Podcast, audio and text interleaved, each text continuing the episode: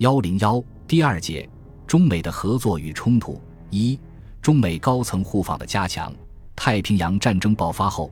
美国成为援助中国抗战的主要大国，中美关系获得了前所未有的发展。其重要标志是两国高层人物的互访得到加强。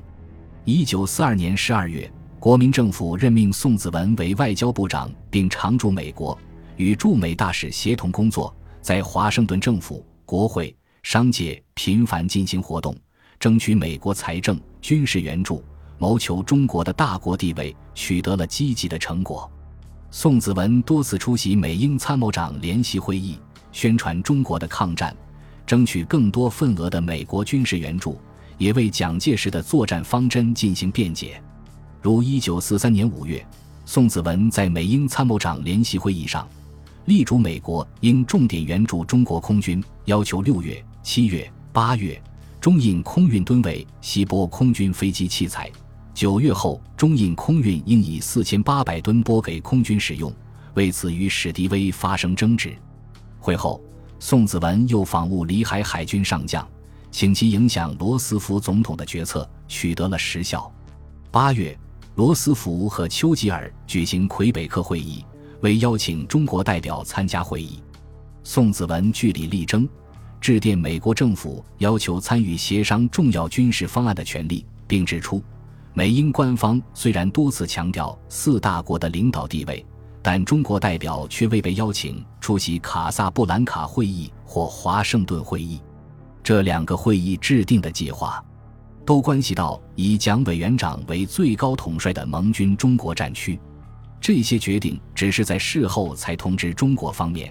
结果导致对中国应承担义务的不同解释。如果确立起真正的合作并实行之，这种误解本可避免的，正是在宋子文的努力下，他被邀赶赴魁北克，在会上表达了中国的意见，并促使罗斯福同意中国代表参加联合参谋团及军火分配委员会。一九四二年十一月二十六日至次年七月四日，宋美龄应罗斯福总统之邀访问美国，受到美国朝野的热情接待和欢迎。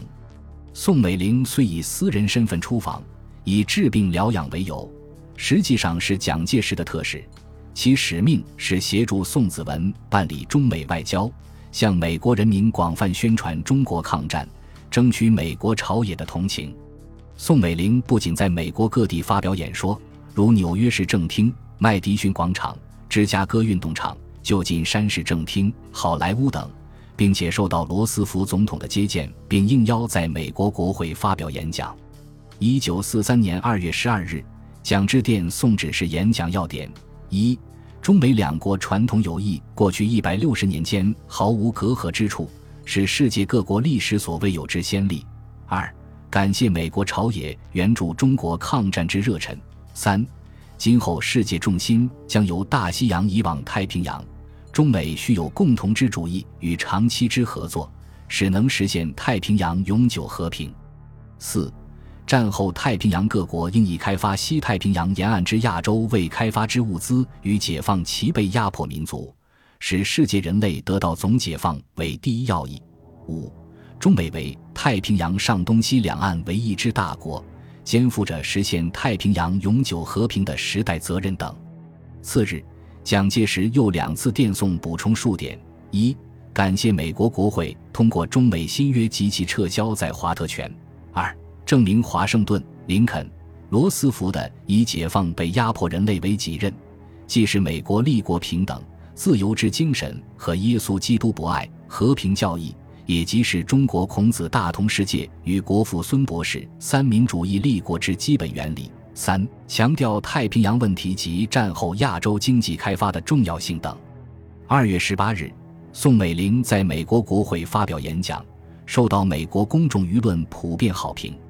美国女参议员史密斯夫人称，宋美龄的演讲言辞无多，而如此有力，殊人惊叹。参议员拉弗莱特称，此乃于担任参议员十七年来所闻演说中最完善者，于不禁感觉无人应该谨记，无人必须立即在财政及物资方面援助中国，使能超过无人所作之诺言。宋美龄的访美，在美国刮起一股宋美龄旋风。对于增进美国人民对于中国抗战的了解，推动美国政府加强援华起了一定的作用。一九四四年六月，国民政府行政院副院长孔祥熙也奉派访问美国，与美国政府要人就中美合作、国际合作及垫付美军在华用款等问题进行广泛的洽商，并出席在美国举行的国际货币金融会议。一九四五年五月，国民政府行政院长兼外交部长宋子文再次访问美国。就雅尔塔密约及中苏谈判等问题与美同当局进行磋商，并率中国代表团出席在旧金山举行的筹建联合国会议。美国政府也不断派遣高级官员访问中国。一九四二年七月，罗斯福派遣他的行政助理居里再度来华访问，并亲自致函蒋介石，对居里使命做了说明。居里先生自前次访华之后。本人必以至身，随时咨询，凡有关中美关系之一切军事、政治、经济各问题，必以沉默之姿态，在幕后活动最力。深信彼能将而我间特殊观点与相互所取之态度，做忠实与正确之沟通。此时为尔我不能面谈，不得已而求其次之最善办法。罗斯福特别解释，美国正竭尽全力以帮助中国之争取胜利。正如现我协助英国及其他同盟国战胜敌人之努力，无分宣制。自七月二十日至八月七日，居里访问重庆，与蒋介石会谈达十四次，向蒋介石详细介绍了美国的远东战略，并就反攻缅甸、飞机供应、改善中英邦交、史迪威之地位、空运紧急物资、战后政治、印度问题、改善中苏关系等广泛交换了意见。当时，蒋介石对美国援华物资太少，美英参谋长联席会议和军火分配委员会没有中国代表，以及史迪威监管与控制美国援华物资非常不满。居里的来访安抚了蒋介石，疏解了双方的冲突和误解，缓和了史蒋矛盾，使太平洋战争期间中美关系出现的第一次危机平安度过。十月二日至八日。罗斯福又派遣私人特别代表威尔基访问中国，并致函蒋介石介绍威尔基，彼为反对党名义上之领袖，彼对于政府外交政策以及作战事项，皆竭力予以拥护，并协力以造成今日国内精诚团结之现象。威尔基与蒋介石以及国民党要人就加强中美合作、战时经济、中国攻和运动、印度独立、英苏关系。中共问题以及战后稳定太平洋局势等进行磋商，并在重庆发表演讲，指出贵国抗战之胜负关系全人类的生存，美国更应进一步联络贵国以及其他同盟国家，使贵国可以完全解放，使其他现正遭受蹂躏的国家也可以完全解放等，颇受好评。威尔基回国后写了《天下一家》的小册子，介绍他访问各国的情况。其中对于中国抗战颇多肯定，并敦促美国政府加强援华。十月二十六日，罗斯福致电蒋介石，对于威尔基访华结果表示满意，称威尔基先生已以最热烈之语词，称述彼在中国人民中所见到之良好精神，福深信彼之访华，使吾等在美者对于协调无人共同作战力量之各种重要问题，获得更明切之见解。而证明此行有莫大之补益。一九四四年六月十八日至三十日，当中国战场出现军事、政治、经济全面危机的时候，美国副总统华莱士访问中国，旨在稳定中国局势。华莱士向蒋介石转达了美国政府对于中国成为一个强国寄予信心和希望，建议国民党和共产党取得谅解，并表示美国愿意充当调解人。早在华莱士使华前，蒋介石即致电中国驻美大使魏道明，向华莱士作非正式表示，如其来华有调解中央与共党合作之表示，则中国抗战局势不仅因之动摇，而以后共党势力必更加嚣张，无法消弭赤化之祸害。但美方并不为之而改变既定方针。